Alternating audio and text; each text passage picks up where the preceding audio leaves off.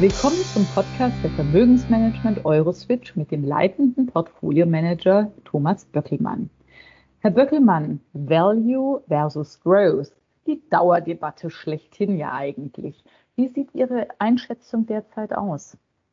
Nun, wenn wir mal äh, zurückschauen, Sommer letzten Jahres, äh, da gab es da schon die ersten schweren Einbrüche bei den Growth in Anführungsstrichen Wachstumsaktien. Das wurde deutlich überdeckt, hat man kaum wahrgenommen, weil die großen Indexwerte ja weiter von einem Rekordhoch zum anderen geschnellt sind. Und äh, seit Anfang dieses Jahres schwappt diese Korrekturwelle eben auch über auf diese großen Titel, die Top-Unternehmen, die Weltmarktführer unter diesen Growth-Titeln, wenn wir sie denn so nennen mögen. Und gleichzeitig sehen wir seit ein paar Monaten schon so eine Rallye eben generell raus aus diesen äh, Titeln mehr hin Richtung das, was vermeintlich günstig ist, aber eben auch konjunkturell anfälliger Stichwort Value in Anführungsstrichen. Und die Anschlussfrage ist, haben Sie ja gesagt, wie ist die Einschätzung? Ist diese Rotation, die wir gesehen haben, einsetzend äh, seit letztem Sommer, verstärkt seit Januar diesen Jahres, ist das nachhaltig für 2022? Kann man darauf aufbauen?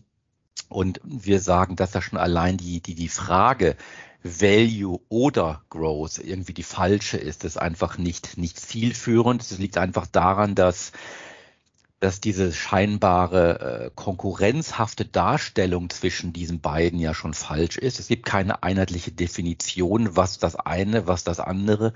Es ist sehr schwer abgrenzbar. Und auch innerhalb dieser Segmente Value oder Growth wird einfach viel zu pauschal argumentiert, viel zu wenig differenziert. Sie das Beispiel Growth, also Wachstum. Ich habe es ja schon gesagt, Seit letzten Sommer sind da schon einige Titel schwer unter Druck. Das sind oft Unternehmen, die werden vielleicht erst in fünf Jahren Umsätze sehen, vielleicht erst in zehn Jahren die ersten Gewinne sehen. Auf der anderen Seite, im selben Growth-Topf sind Unternehmen wie die, die jetzt eben so ein bisschen unter Wasser geraten. Die großen Weltmarktführer wie Microsoft und Co. Traumhafte Margen, Mega-Gewinne, auch weiterhin ein Mega-Potenzial. Alleine die schon insgesamt als Growth allumfassend zu beschreiben, ist ja schon falsch. Also diese pauschale Trennung Value Growth, aber auch innerhalb dieser Töpfe ist vielleicht für Algorithmusinvestoren interessant, Faktorinvestoren interessant, nicht für uns. Für uns ist die Frage, welches Geschäftsmodell wird im aktuellen weltwirtschaftlichen Umfeld und bei gegebenen Trends erfolgreich sein?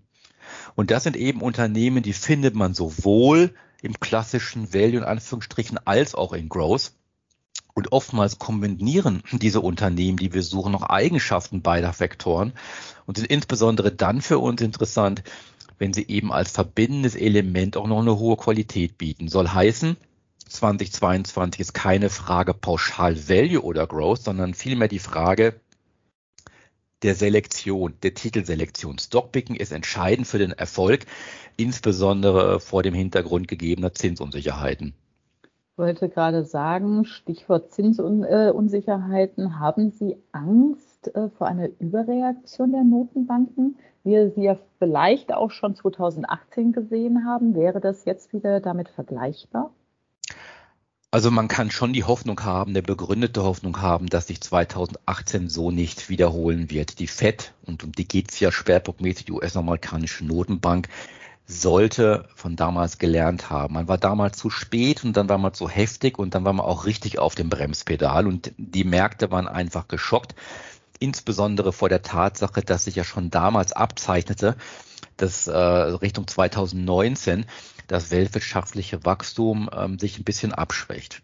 Insofern hat man vielleicht gelernt, zumindest sollte man das äh, auf dem Radar haben, weil ja diese Aktienmärkte insbesondere für US-Amerika extrem wichtig ist. Der Aktienmarkt ist verantwortlich für den Wohlstand in der Breite, also nicht so wie bei uns in Europa oder gerade in Deutschland, wo immer noch sehr, sehr wenige Menschen Aktien haben. In den USA basiert die ganze Altersvorsorge auf Aktien. Und insofern kann man es gar nicht riskieren, dass es zu extremsten Verwerfungen kommt. Auf der anderen Seite ähm, sind die Notenbanken seit der Finanzkrise 2008 stark politisiert worden. Der Fokus war einfach günstig Staatsschulden finanzieren. Das war der Wunsch der Politiker. Aber in dem Maße, wie jetzt die Bevölkerung also die Wähler, immer mehr Inflationsängste entwickeln, kann es sein, dass der Politikerfokus in die andere Richtung geht. Man sieht ja teilweise schon, dass man jetzt ein bisschen Druck macht auf die eigentlich unabhängigen Notenbanken, doch mal was gegen die Inflation zu tun. Und da kann es schon zu politischen Unfällen kommen, dass eine Notenbank, nachdem sie erst gar nicht reagiert hat, zu spät reagiert und dann vielleicht auf einmal zu viel macht, so wie wir es 2018 gesehen haben. Ich persönlich glaube aber, dass das diesmal nicht der Fall sein wird. Denn diese weltwirtschaftliche Abkühlung, wie wir schon damals gesehen haben, 18, 19, zeichnet sich ja auch für 22, 23 ab. Und insofern wird das alles vielleicht im Markt gerade ein bisschen zu heiß gekocht. Gut, dann schauen wir doch mal, wie das äh, Kochevent weitergeht im Laufe des Jahres. Ähm, wie blicken Sie denn in die Zukunft? Würden Sie es eher schwarz sehen, weiß sehen oder sind Sie eher bei einem der gewissen Grautöne dazwischen? Meine, das, das Thema Inflationszinsen, das wird uns weiter beschäftigen, genauso wie das Thema Geopolitik. Das sind die großen Themen auf der Agenda, die die nächsten Wochen und Monate bestimmen werden und auch immer wieder für Volatilität sorgen. Wir haben auch am Anfang gesprochen eben über diese Rotation. Mich würde auch nicht wundern, wenn es mal wieder zu einer umgekehrten Rotation kommt. Und all diese Dinge, also Volatilität wird Merkmal sein für die kommende Zeit. Man muss auch sehen, dass im Aggregat, wenn Sie sich die Aktienindizes anschauen, seit Jahresbeginn trotz dieser offensichtlichen Verwerfungen faktisch nichts passiert ist. Ja, minus fünf Prozent, vielleicht mal minus zehn Prozent.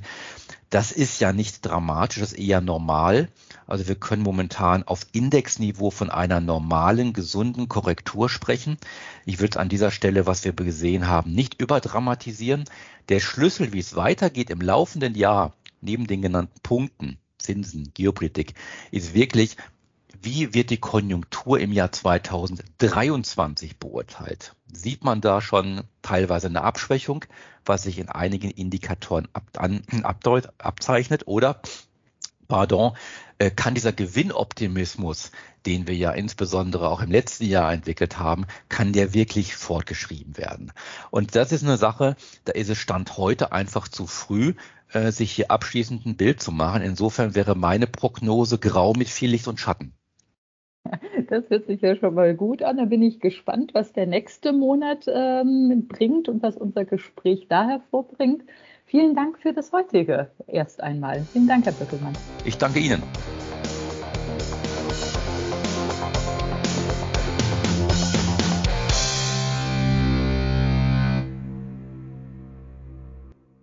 Rechtlicher Hinweis. Dies ist eine Werbemitteilung. Wertentwicklungen in der Vergangenheit sind keine Garantie für künftige Erträge. Der Podcast dient ausschließlich der unverbindlichen werblichen Information und stellt weder ein Angebot noch eine Beratung, Empfehlung oder Aufforderung zum Kauf oder Verkauf eines Wertpapiers, eines Finanzinstruments oder einer Finanzanlage dar. Der Podcast kann eine Anleger- und anlagegerechte Beratung durch einen Anlageberater vor dem Abschluss eines Wertpapiergeschäfts nicht ersetzen.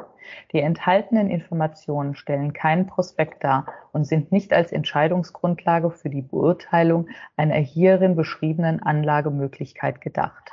Den Chancen eines Finanzinstruments stehen stets auch die entsprechenden Risiken, wie zum Beispiel Kursschwankungen oder Ausfallrisiken gegenüber. Wertpapiere können im Wert steigen oder fallen. Potenziellen Anlegern wird daher empfohlen, sich vor einer Anlageentscheidung eingehend über die Wertpapiere und die damit verbundenen Risiken zu informieren. Das Urheber- bzw. Leistungsschutzrecht bleibt bei der Vermögensmanagement Euroswitch GmbH. Die Veränderung und Bearbeitung außerhalb der Grenzen des Urheberrechts in anderen elektronischen oder gedruckten Publikationen ist ohne ausdrückliche Zustimmung des Autors nicht gestattet.